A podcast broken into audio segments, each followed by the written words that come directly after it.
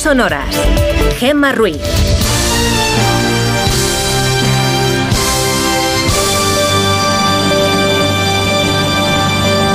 Son las 5 y 6 de la mañana, las 4 y 6 en Canarias. Buenos días.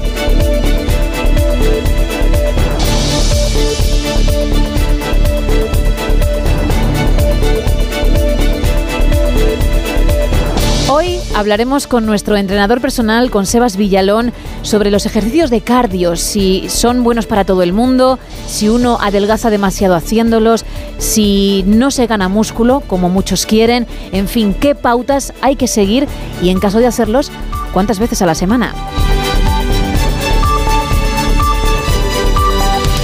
Encenderemos la pequeña pantalla, es decir, después del deporte nos tumbaremos en el sofá porque Isa Blanco nos va a hablar de series y seguro, seguro, seguro que estarás muy atento a todo lo que pasa en la actualidad, porque también te lo vamos a contar, ¿eh?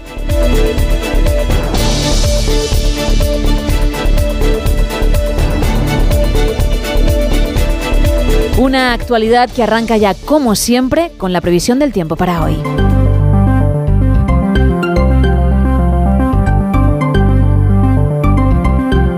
Día amanecerá tranquilo, pero se irá complicando a medida que avance la mañana. Se esperan cielos nubosos en toda la península, con lluvias en Andalucía y en zonas del centro. En el Pirineo Ostense será otra jornada de nevadas intensas, en aviso amarillo por ello. También en alerta amarilla estará Girona por fuerte oleaje y Tarragona por rachas de viento que podrían alcanzar los 70 kilómetros por hora. Cielos despejados en los dos archipiélagos, también en Ceuta y Melilla y temperaturas que siguen sin grandes cambios.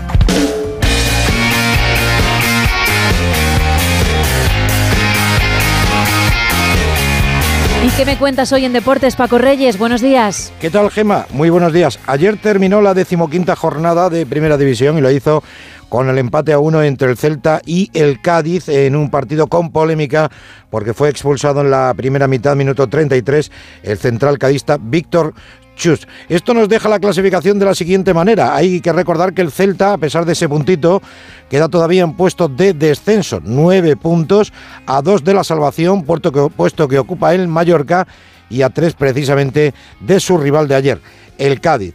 Recuerdo que al Celta ahora mismo le acompañarían a la división de plata el Granada y el Almería. El Granada con siete puntos y el Almería con cuatro. Ayer terminó también una nueva jornada en la división de plata y lo hizo con victoria del Villarreal B 1-0 ante la Sociedad Deportiva Eibar. Otro contratiempo a modo de lesión para el líder de la liga en primera, el Real Madrid. Carvajal es la octava baja. Se suba a Courtois, Milita, Ochoamení, Camavinga, Güller, Modric y Vinicius. En el capítulo de lesiones, por cierto, el Barcelona está pendiente de Ter Stegen, de su guardameta, porque no remiten los dolores de espalda y la sombra de la operación empieza a rondar por Can Barça. Jude Bellingham recogió ayer en Turín el trofeo Golden Boy a mejor jugador joven del año. En el capítulo femenino, ese galardón fue para otra madridista, Linda Caicedo, mientras que el absoluto fue para Itana Bombati, la jugadora del Barcelona y de la selección, que hoy juega en la Rosaleda ante Suecia, el último partido de la Nation League con el honor en juego, porque ya se logró la plaza para la Final Four el pasado viernes. La polémica, la verdad, es que sigue rodeando a esta selección después del partido ante Italia, cuando saltaron al terreno de juego solamente 10 jugadoras tras el descanso. La relación de la seleccionadora Monse Tomé y las jugadoras no parece ni mucho menos un amor de otoño. Buenos días. Buenos días Paco, gracias. Son las 5 y 10, las 4 y 10 en Canarias. Seguimos con más actualidad.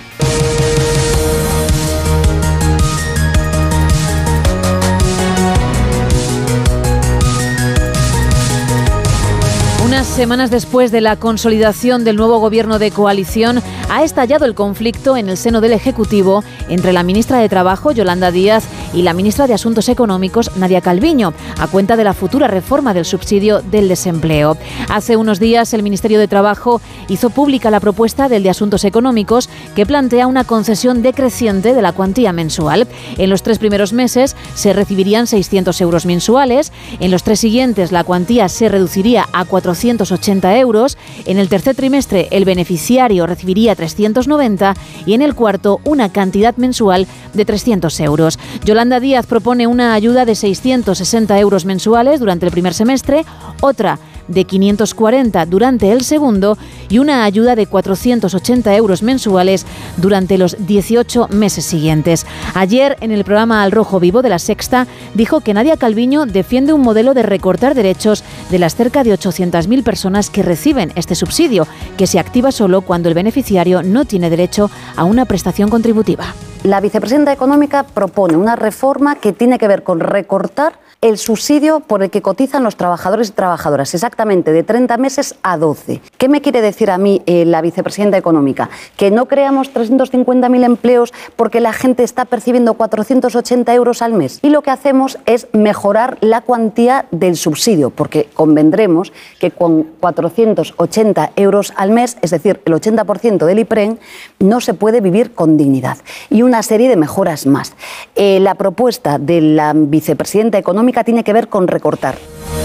Los sindicatos ven insuficiente esta reforma. Desde comisiones obreras aseguran que la propuesta se puede mejorar. Para nosotros en este momento lo primero que tiene que despejar el Gobierno es si está en condiciones de abordar una negociación, que lo que ha puesto encima de la mesa tiene posibilidades de ser mejorado y aunque evidentemente supone una mejora sobre la situación precedente, no elimina los vacíos de cobertura, no trata de igual manera a las personas jóvenes que a las personas mayores no trata de la misma manera a las personas, a las mujeres que al resto de colectivos, manteniendo la discriminación que hoy existe en relación con las prestaciones por desempleo asistenciales en el tiempo parcial o con el acceso a las prestaciones asistenciales para las personas que tienen mayor rotación laboral o mayores dificultades para poder una, una relación laboral estable y consolidada.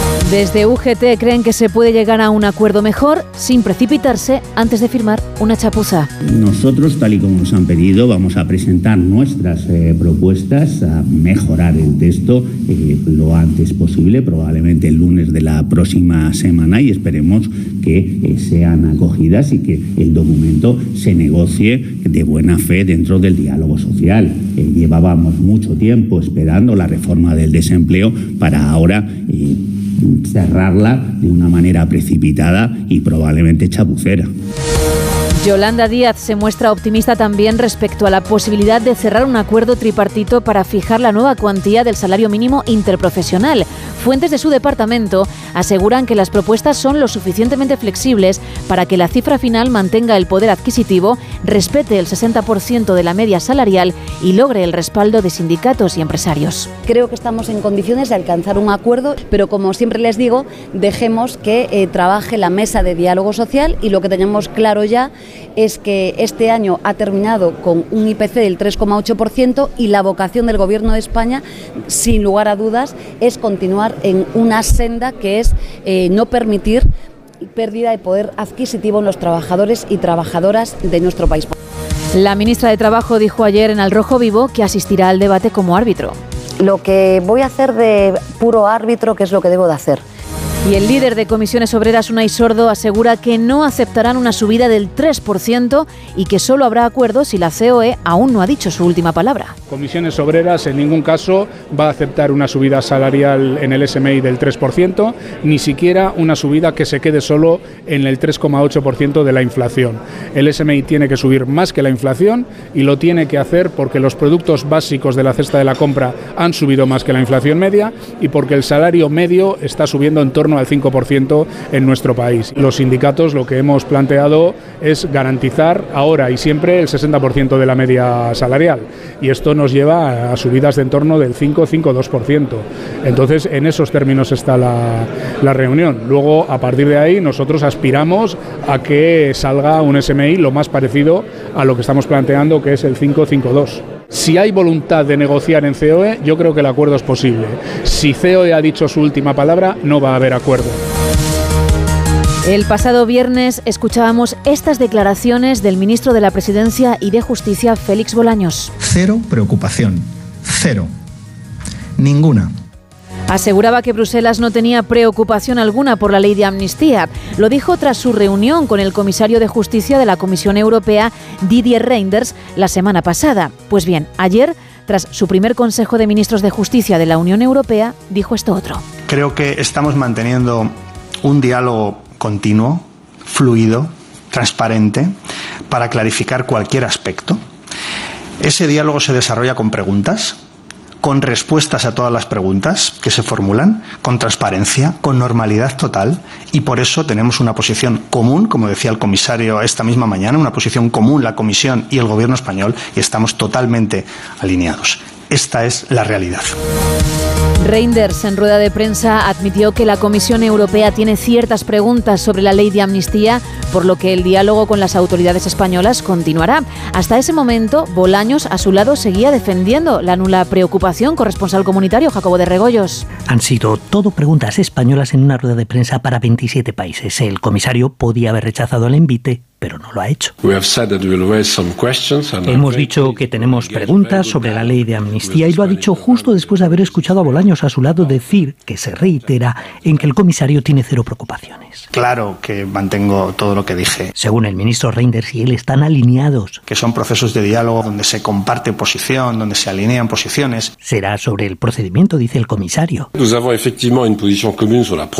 No sobre el fondo. Sobre este solo se pronunciará cuando la ley de amnistía quede aprobada con sus enmiendas por el Parlamento español. Y sobre el Consejo General del Poder Judicial, sí, hay preocupación en la Comisión Europea sobre su renovación, tanta como porque se inicie el proceso que llevará a su reforma. Las dos cosas son su prioridad. Priorité, le renouvellement et euh, ce processus de réforme. Básicamente, el comisario de Justicia ha rehuido el enfrentamiento, pero también ha hablado claro. Tanto Reinders como Bolaños también se pronunciaron sobre el Consejo General del Poder Judicial, que ayer cumplió cinco años con un mandato en funciones.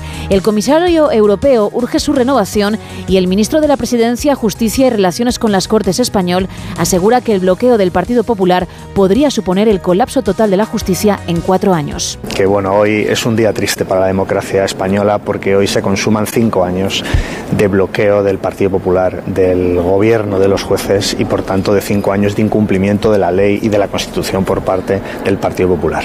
Es una auténtica pena, un comportamiento muy grave que no solo está desprestigiando al Consejo General del Poder Judicial, que ya de por sí sería grave, sino que sobre todo está empezando a dañar por supuesto, a la propia justicia y también a los ciudadanos que quieren tutela judicial efectiva. Espero que comprendan en el Partido Popular que no puede mantenerse ni un día más esta situación de incumplimiento de la ley, de incumplimiento abierto de la ley de la Constitución por parte del PP, que cuatro años más en esta situación sería el colapso total de la justicia. El Partido Popular sigue pidiendo reformar la ley. Borja Semper, portavoz nacional del partido. Si el presidente del gobierno le ha hecho a Junts una ley de amnistía a la carta porque necesita sus siete votos? ¿Es que el Partido Popular, que tiene 137 escaños, que es el ganador de las elecciones generales, no puede reclamar también que el Consejo General del Poder Judicial y su composición y su elección responda a lo que nosotros creemos y a lo que, por lo tanto, también dictamina la Unión Europea?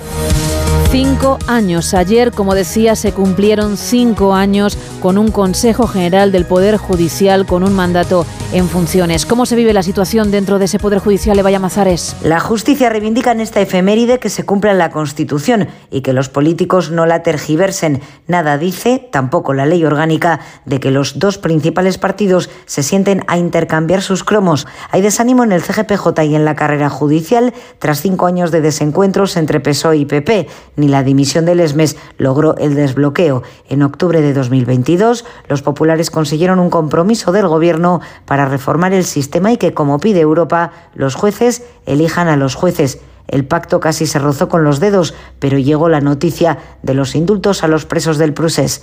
Una incongruencia insalvable, dijeron los de Núñez Feijó. La amnistía añade hoy más leña al fuego. También las acusaciones de Loufer alejan la perspectiva de que el PP se sienta a negociar y mientras el Supremo va camino del colapso desde que el Gobierno impidió a este CGPJ cubrir vacantes.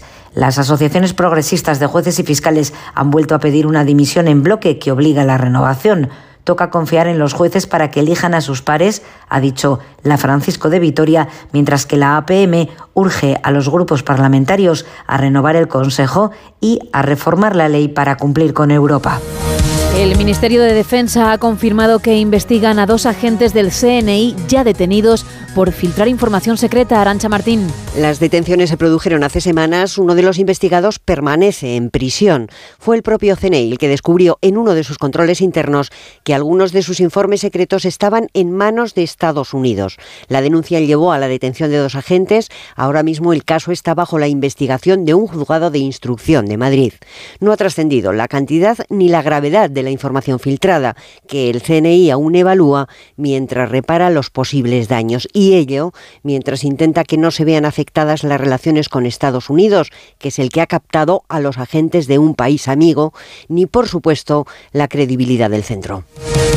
Cuatro personas han sido detenidas acusadas de arrojar al mar a un migrante que falleció en octubre en aguas de Barbate, Onda Cero Cádiz. La única intención de los detenidos era, dice la investigación, lucrarse con la introducción ilegal de inmigrantes por vía marítima. Fueron arrojados con total desprecio hacia sus vidas. Como decimos, son cuatro personas los detenidos que además mantenían actividad delictiva relacionada con el narcotráfico en la provincia de Cádiz. Pesan sobre ellos un supuesto delito de homicidio, un delito contra los derechos de los ciudadanos extranjeros y otro contra la salud pública.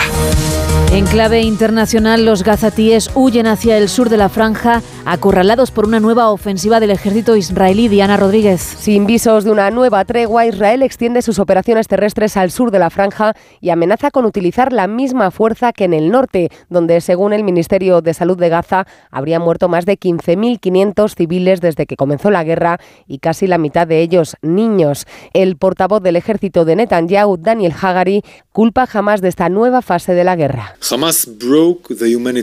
Jamás rompió la pausa humanitaria cuando violó el acuerdo que firmamos para la liberación de los rehenes, al negarse a liberar más mujeres, niños y bebés. Jamás está disparando cohetes contra las casas, está claro para todos. Jamás escogió la guerra.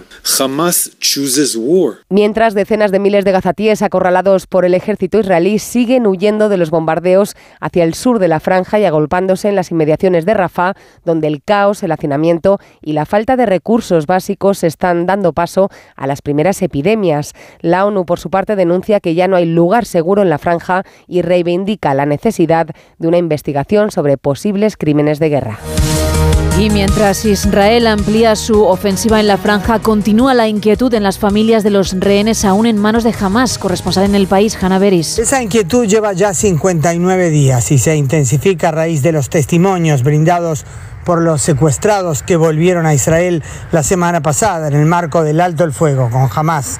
Israel sostiene que Hamas aún tiene en su poder a 17 mujeres y niños. Todo esto además de otros numerosos civiles, tanto mujeres como hombres y también jóvenes soldados. Mientras tanto, en el Frente Sur, en efecto, Israel multiplica los ataques contra blancos de Hamas y sostiene que los terroristas en el sur sufrirán el mismo o peor destino que lo sufrido en el norte.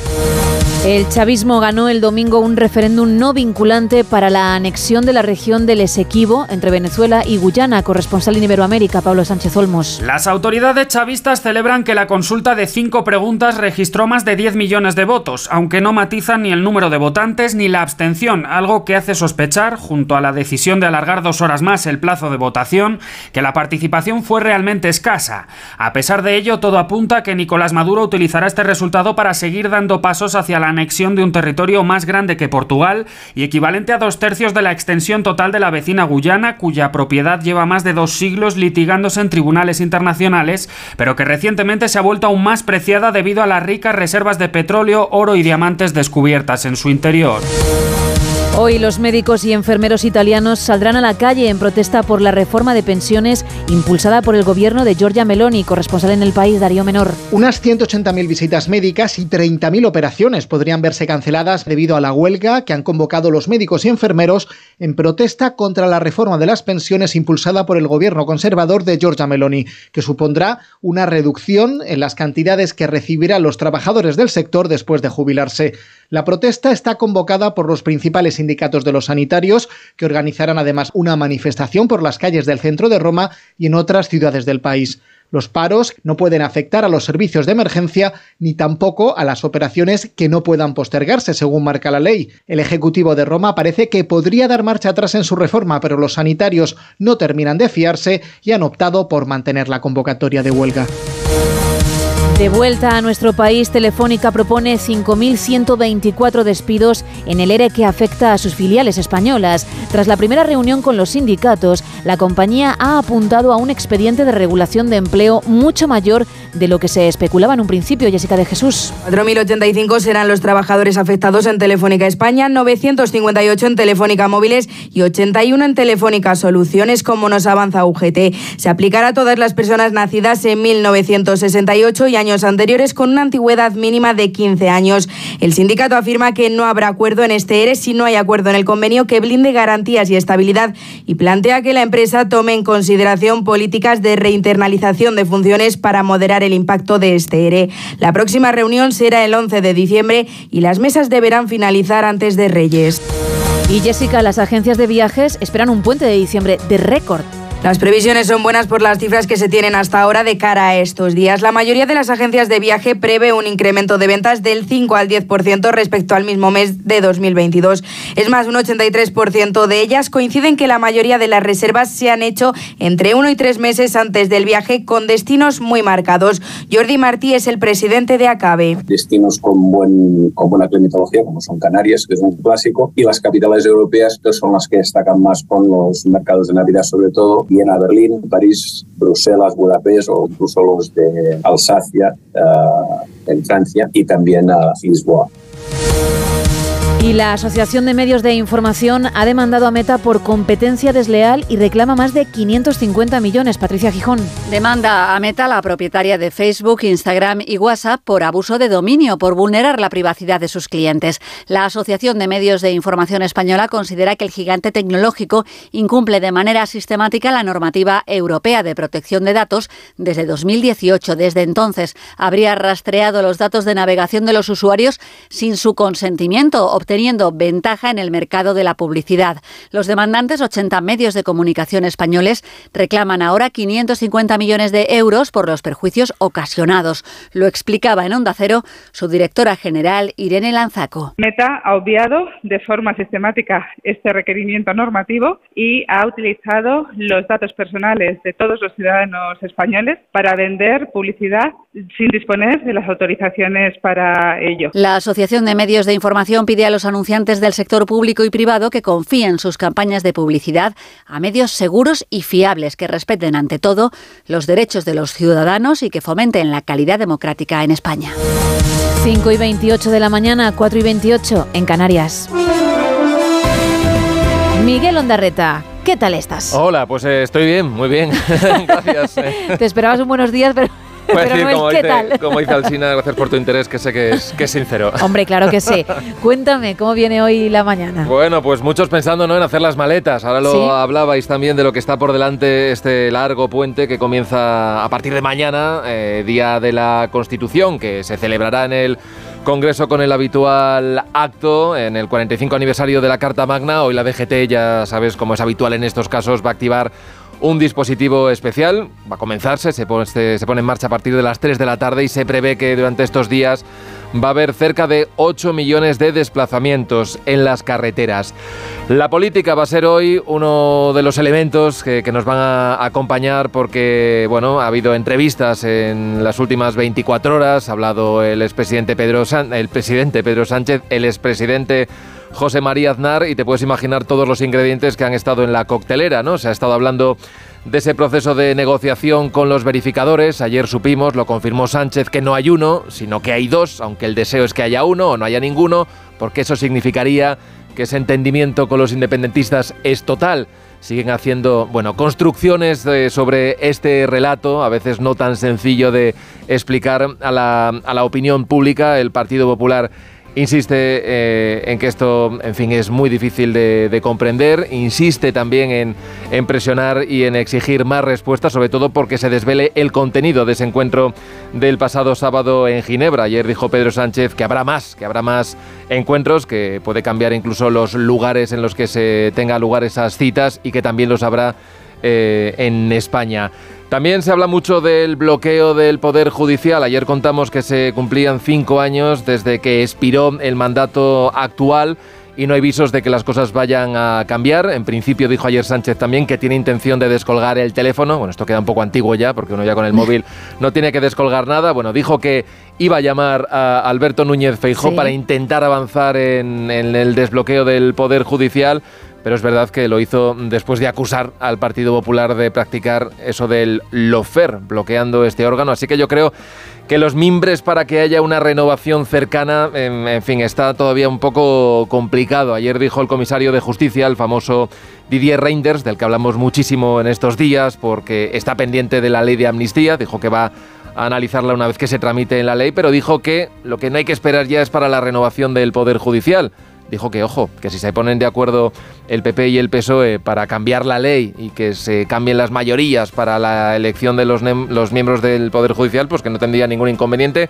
aunque parece que eso tampoco va a ocurrir. Así que ya ves que hay elementos para seguir hablando y discutiendo. Hay un caso del que hoy también vamos a atender que tiene que ver con lo que ayer confirmó la ministra de Defensa, a cuenta de una información que adelantaba el Confidencial y es la detención en el mes de septiembre de dos agentes del CNI. Están acusados de filtrar información reservada. Y esto cuando uno lo lee piensa en información reservada y confidencial a un país enemigo, pero no precisamente, porque esa información se habría vendido a Estados Unidos y es por eso que, bueno, pues levanta mayores dudas, o lógicamente este caso está bajo secreto de sumario, no se han dado más contenidos, pero hoy el confidencial aporta algún dato más y se dice que esa información que habrían facilitado a Washington contenía datos de carácter operativo clasificados con el máximo nivel de secreto.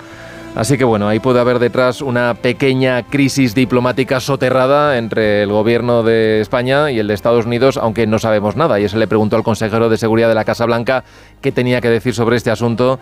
No lo desmintió y dijo que nada que añadir. Así que bueno, veremos cómo continúa este capítulo. Y como ya sabes, pendientes de, la guerra y del conflicto que continúa en Gaza, también con esa preocupación por la suerte de los rehenes. Ayer eh, Israel confirmó que de los 137 rehenes que continúan en manos de Hamas, al menos 15 de ellos habrían muerto. Bueno, pues seguiremos muy pendientes, pegados a la radio, escuchándoos a vosotros a partir de las 6 de las 5 en Canarias. Muchas gracias, Miguel. Gracias, Gema. Feliz martes, adiós.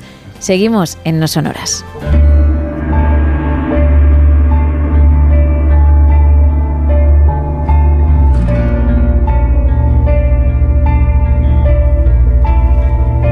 Esta música que indica, pues que ya me está esperando él. Juan Gómez, buenos días. Buenos días, Gema. En prácticamente todas las creencias del mundo se piensa que cuando alguien fallece, parte de la persona trasciende hacia aquello que se denomina más allá. Algunos, ante el dolor de la pérdida, buscan comunicarse con el alma de los fallecidos por diferentes vías, incluso el uso de diferentes dispositivos electrónicos. Sin embargo, hay quien asegura que en ocasiones son ellos, los fallecidos, los que buscan entablar ese contacto y lo hacen por las vías más insospechadas. Hoy vamos a conocer uno de estos casos, el caso de Charles Peck. Charles Peck nació en California y tras superar los estudios trabajó como agente de la compañía aérea Delta Airlines en Utah, en Estados Unidos. Pero tras 19 años en la empresa decidió trasladarse a Los Ángeles, donde le habían ofrecido otro puesto de trabajo. Esto le permitiría casarse con su pareja Andrea. Tras la entrevista, Charles tomó un tren. Sería el 12 de septiembre del año 2008 y este sería el último viaje de Charles Peck. Aquel 12 de octubre, el maquinista, un hombre llamado Robert Sánchez, cometió un error fatal. Distraído mientras enviaba un mensaje de texto por su móvil, no se dio cuenta que a su paso por una localidad llamada Charleswood, un semáforo en rojo le indicaba que debía pararse. El tren tomó entonces una sola vía, la cual compartía con un tren de carga de la Union Pacific y que viajaba en dirección contraria. El choque fue inminente. El impacto dejó 135 personas heridas y 25 muertos.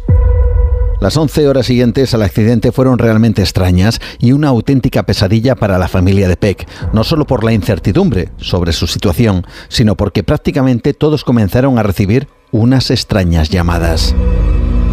Tras el accidente, tanto Andrea como el resto de su familia vieron como Charles Peck les estaba haciendo constantes llamadas a través del teléfono móvil. Pero lo sorprendente es que cuando descolgaban, no se producía ninguna comunicación. Ante la situación, los familiares llamaban al teléfono de Peck, pero las llamadas no obtenían respuesta. Durante esas 11 horas tras el accidente, Peck realizó hasta 35 llamadas desde su teléfono.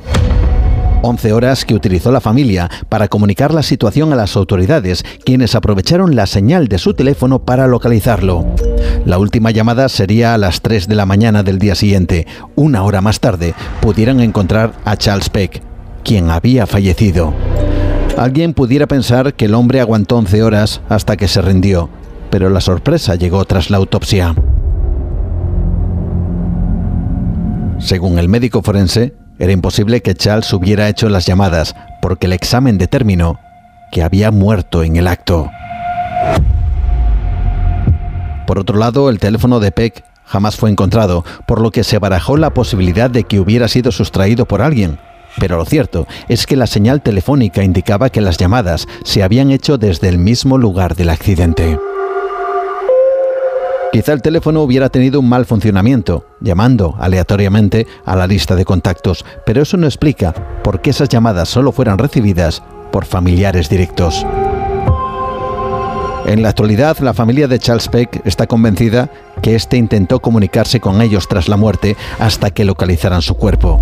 Lo que da esperanzas a muchos para creer que efectivamente una persona puede comunicarse desde el otro lado. Este caso acabó por llegar a los informativos estadounidenses, quienes hablaron con Andrea y la familia de Peck y quienes declararon que no podían explicar cómo pudieron recibir 35 llamadas durante un periodo de 11 horas de una persona que había muerto.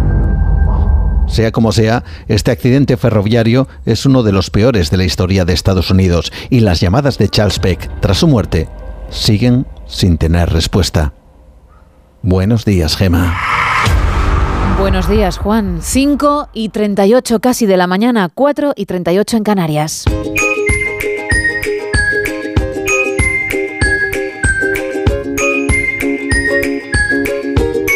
Una hora perfecta para hacer deporte, ¿o no? Sebas Villalón, muy buenos días. Buenos días, Gema, y buenos días también especial a, a esa gente que comienza el día, pues bueno, con algo de actividad, algo de deporte eh, lo necesario para, para, comenzar el día de la mejor manera. Efectivamente, y hoy el tema precisamente nos lo ha enviado uno de esos oyentes que lo dan todo, que, que se levantan para hacer deporte, que, que lo hacen por salud, que quieren estar sanos, que es lo que intentamos que hagan todos aquellos que nos escuchan. La consulta es de Jorge de Madrid, que tiene 53 años, que practica spinning, también hace pesas por separado, unas tres veces por semana, y lo que te pregunta es cuánto tiempo de cardio hay que hacer después de una sesión de pesas, porque su objetivo es estar musculado, pero no coger peso. Y aquí podemos hablar del cardio en general, no solamente para la consulta de Jorge, sino para todos aquellos que están al otro lado, porque no es la primera vez que escuchamos lo de es que si hago mucho cardio y soy una persona delgada voy a perder mucho peso o a lo mejor no me viene bien si quiero tener músculo. A lo mejor hay muchos mitos, ¿no? Que, que en este caso tumbar en la sección. Así es, y vamos a ver si poco a poco podemos hacerlo de la mejor manera, explicado de la mejor manera para que quede, eh, iba a decir por fin claro, pero bueno, nunca va a quedar eh, claro, claro, claro al milímetro. Pero vayamos por partes. Vale. El tema de eh, coger peso o coger grasa, aumentar de peso corporal, bajar el peso corporal, tenemos que tener en cuenta una patita de esa mesa, ¿eh? Que, que, no hemos nombrado, no ha nombrado este, este oyente, que es la alimentación. Vale, de momento vamos a dejar eso a un lado. Tema del cardio. Eh, hay muchos casos, y ya me extiendo un poquito para intentar eh, llegar a todo el mundo, porque sé que estas dudas eh, son muy recurrentes. Cuando una persona va al gimnasio, que su objetivo es ganar masa muscular, eh, muchas veces hay esos mitos de los que estamos hablando que no que está contraindicado o algunos eh, contraindican eh, hacer ejercicios cardiovascular, cardio como le solemos llamar. bueno, correr, nadar, bicicleta. ¿Por qué? Porque es que no deja crecer el músculo, cosa que es totalmente incierto, pero dentro de eso podemos matizar con los deportes de, de cardio que se realizan en, eh, que tiene impacto, es decir, por ejemplo, correr.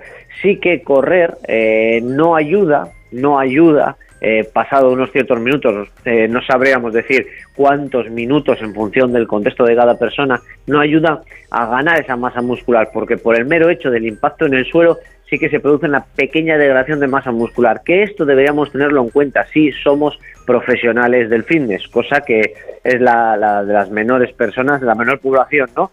que, existe a nivel eh, de a pie. Por lo tanto, mi recomendación, que el cardio es eh, muy necesario para tu rendimiento en entrenamiento de fuerza. ¿Por qué? Porque eh, generamos una adaptación metabólica para después, cuando estamos haciendo esas series pesadas de una sentadilla, de un press banca, de un peso muerto, tener unas pulsaciones un poco más bajitas para no eh, fatigarnos tanto y por lo tanto poder rendir más en esa serie de, como se suele decir, de pesas.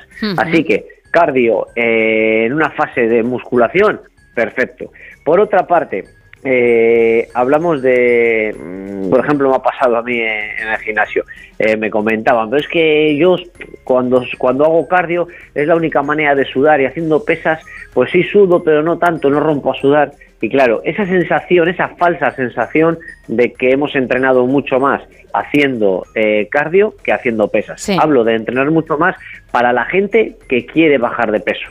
Entonces, como estamos eh, chorreando en sudor, pensamos que ha sido un entrenamiento mucho más valioso y efectivo que cuando no es así. Eh, algo completamente falso. Estamos eliminando toxinas, no grasa, cuando sudamos.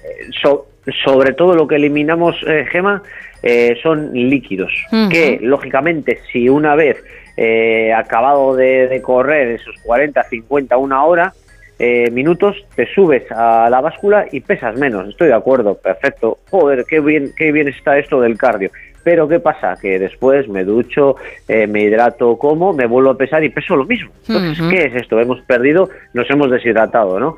Entonces, lo que intentamos con el ejercicio de fuerza, con la musculación, es mantener a raya la, la masa muscular que por, por porque es así, eh, vamos a perder a partir de, la, de, la, de los 30, 30 años vamos a ir perdiendo masa muscular y lo que debemos es intentar retrasar todo lo posible esa pérdida de masa muscular. ¿Y cómo se realiza?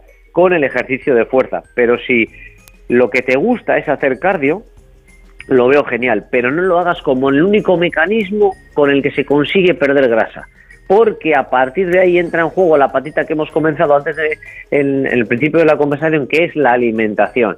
A grandes rasgos, y para que todos nos entiendan, y como digo siempre, que nadie saque de contexto eso que voy a decir ahora, esto podríamos eh, denominarlo casi como unas matemáticas muy, muy, muy fáciles. Si nosotros, vamos a poner números rondos, ingerimos 2.500 calorías, y nosotros y gastamos 2.500 calorías, pues nos vamos a mantener más o menos en el mismo peso. Pero si consumimos, consumimos más de lo que gastamos, ¿qué pasará? Pues que seguramente aumentamos de peso. Ahora, que queremos eh, utilizar unos mecanismos como puede ser hacer pesas, como puede ser, como puede ser hacer ejercicios de cardio, para eh, aumentar el gasto energético y por lo tanto quemar más calorías, genial. Pero el cardio en sí no quema más calorías que un entrenamiento de fuerza intenso. Por tanto, también para... Sí, yo, por lo menos lo estoy entendiendo, espero que nuestros oyentes también, creo que lo estás explicando muy bien y precisamente por ello entiendo que no solamente es bueno para perder peso, sino que la gente que ya es delgada y tiene que entrenar, que no se preocupe, que también para ellos es una buena forma de ejercitarse. Así es, lo que sí es cierto que porque tú estés delgado no tienes que dejar de hacer cardio si es lo que más te apasiona, pero por favor no descuidemos las sesiones de fuerza y, claro, hay que combinar. también, que es y también que esto lógicamente no me pertenece a mí hablar como profesional, pero el tema de la nutrición es eh, básico, es básico porque tenemos que tener una alimentación muy equilibrada y luego eh, podríamos hilar un poquito más fino en función de tus objetivos. Si lo que quiero es preparar una titan de ser, que es unas kilometradas eh, salvajes en bicicleta, pues tenemos que alimentarnos de una manera diferente a que si tu objetivo es eh, hacer pesas en el gimnasio para una competición estética como puede ser un, un concurso de culturismo. Entonces, ahí sí que entran en, juego diferentes, diferentes patrones de alimentación. Y luego también, eh, a raíz de lo que nos comentaba el oyente, que cuánto tiene que hacer de cardio o si es bueno hacerlo después de las pesas. Yo personalmente lo, lo, que recomendaría es eh, no hacerlo en la misma sesión. Es decir, organizarme la semana, pues bueno, más o menos algo, algo eh, así podía ser. Vamos a hacer tres días de cardio, perfecto, y otros tres días de musculación, o dos y dos, o distribuir, distribuirlo en sesiones. Y si no tienes tiempo, o hay que adaptarlo a la vida de cada uno, eso, eso por supuesto. Claro.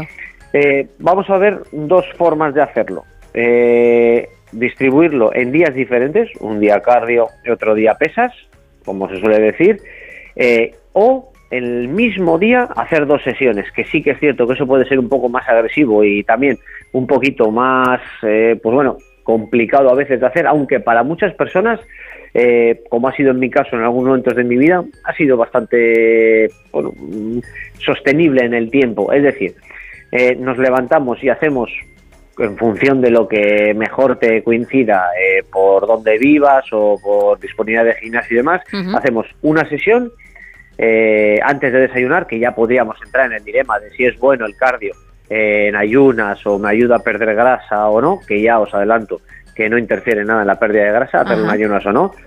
Me levanto, hago una sesión de cardio de los minutos que yo considere, hago el día completo, el trabajo, estudio, vía social y demás, y por la tarde pues me voy a la sala de musculación y trabajo las pesas. Y ya estamos haciendo, lo estamos dividiendo eh, ese ejercicio, no hacerlo seguido, o si no podríamos hacerlo de la otra manera, hacer la sesión de pesas al final, al principio, perdón, del día y en la parte final, eh, la parte de, cardio. Eso es una manera eh, con que tiene cierta lógica a la de distribuirlo. ¿Por qué? Porque si yo después de hacer mi sesión de musculación aún me quedan ganas aún me quedan ganas, Gema, de correr 20 minutos en la cinta o de hacer 40 minutos en la bici, yo, perdonadme que os diga, pero podría preguntarte, ¿de verdad te has esforzado tanto en la sala de musculación o has estado, entre comillas, de paseo?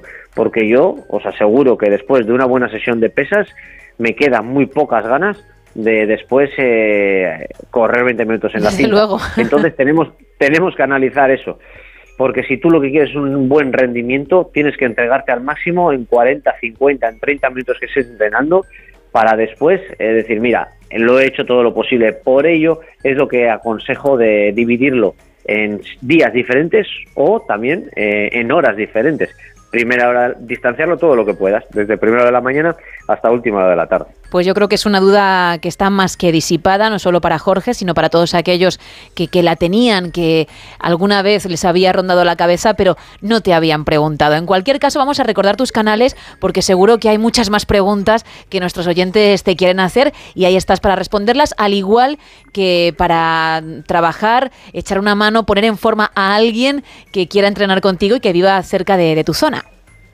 Pues sí, y lo primero agradecer, como digo siempre, a todos los que me escriben y adelantar que me escribe mucha gente que qué tienen que hacer para entrenar conmigo de manera presencial, pero claro, eh, cuando les digo que, soy de Cantabria, de, la zona de Cicero, Colindres, Laredo, pues dicen, es que yo te escucho desde Madrid y no sabía, así que...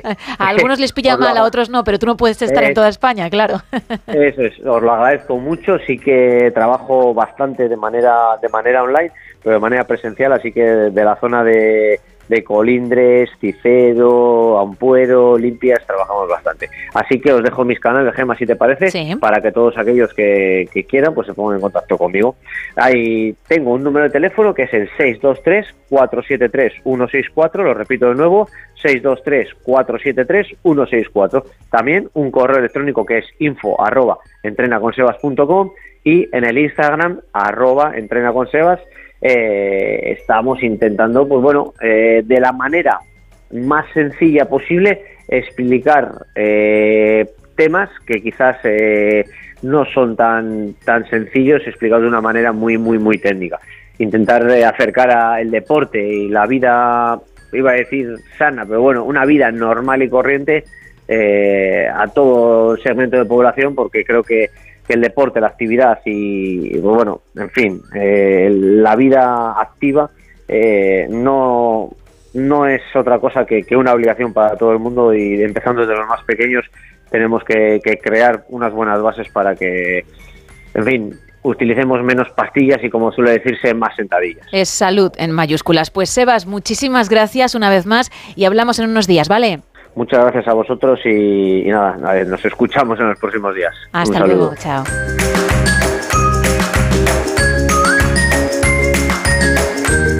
Cinco y 51 de la mañana, 4 y 51 en Canarias y de hacer ejercicio a sentarnos en el sofá y encender el televisor, Isa Blanco.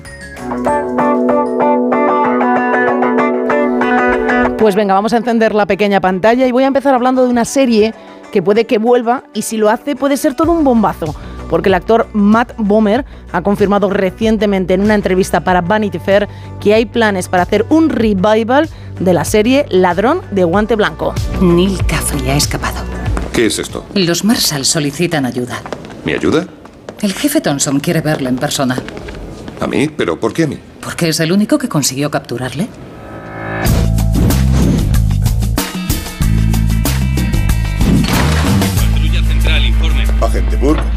Soy el Marshal Thompson. Le agradezco su ayuda. ¿Usted llevó el caso? Así es. ¿Y no cree que es una situación insólita? El actor que acaba de estrenar la miniserie Fellow Travelers, por cierto, a raíz de esta producción, decir que en Estados Unidos la han denominado como una de las más sexys del año, me refiero a Fellow Travelers, y en la que vamos a ver la historia de una pareja gay a lo largo de cuatro décadas a lo que iba, que me lío, que me lío y dejo a un lado a Matt Bomer. Bueno, el actor en una entrevista a Vanity Fair ha dejado algunos titulares muy interesantes, como por ejemplo que hizo el casting para interpretar a uno de los Kens de la película de Barbie, pero que finalmente decidió no participar porque la grabación de la película le mantendría apartado durante mucho tiempo de su familia. Sin embargo, decir no a esta película le permitió primero participar en varios proyectos, como el que os comentaba, Fellow Travelers, y en la última película de Bradley Cooper, Maestro, que muchos la colocan entre las favoritas a los Oscar. Y con tanto trabajo, le preguntaron por el futuro y es ahí, sobre esos nuevos proyectos, cuando dijo que había conversaciones muy serias para continuar con la serie Ladrón de Guante Blanco, donde interpretó al ladrón más encantador del mundo, Neil Caffrey, entre 2009 y 2014. Pero este proyecto, si, si definitivamente sale adelante, vamos a tener que esperar mucho pero la que ya está aquí, quien ya está aquí es ella, Kim Kardashian, porque mañana se estrena en la plataforma Disney American Horror Story.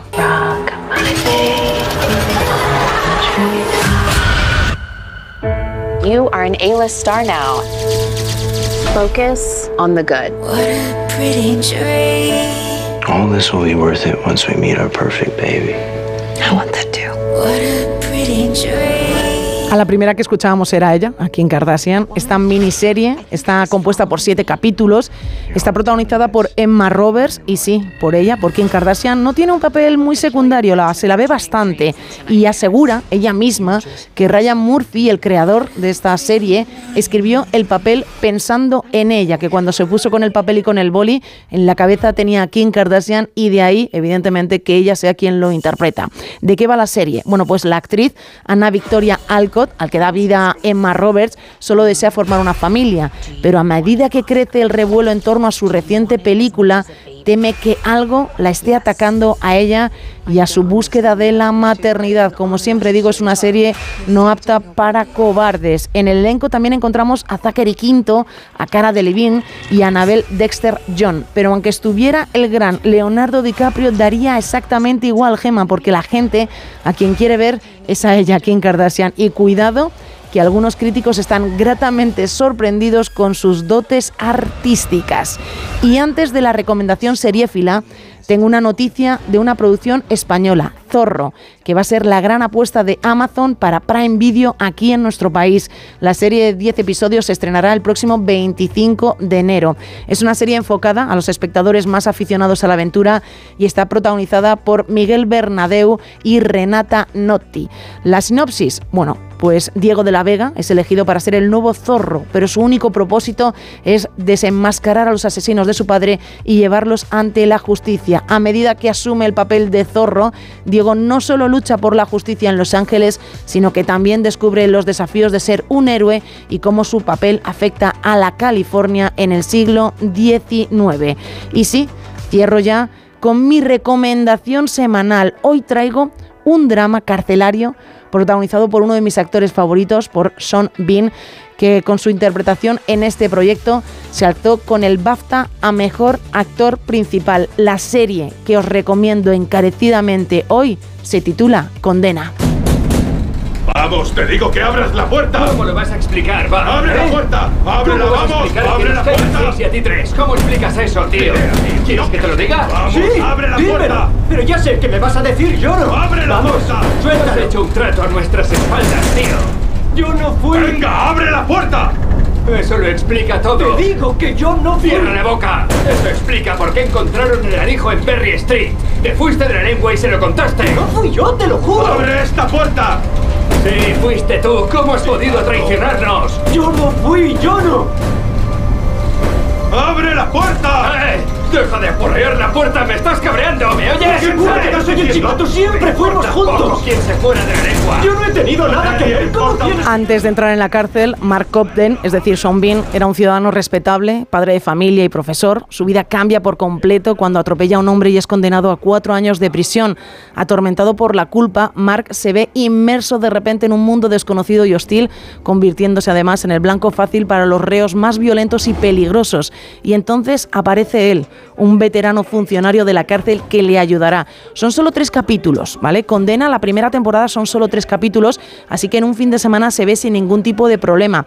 Pero si además tenéis un poquito más de tiempo, os recomiendo que veáis la segunda temporada, que está protagonizada por Bella Ramsey, que sé que os suena el nombre, es la protagonista de The Last of Us, y dicen que ella está espectacular en un personaje increíble y es un poco más, es un poco la idea de la primera temporada, pero con personajes diferentes y en una cárcel completamente distinta. Así que es una miniserie que se llama Condena, que es muy dura, pero como siempre digo, merece mucho la pena. Así que os dejo aquí mi recomendación semanal y ahora Gemma lo que toca es apagar por un ratito la pequeña pantalla. Gracias, Isa. Bueno, apagamos la pequeña pantalla y también en el No Sonoras bajamos el telón.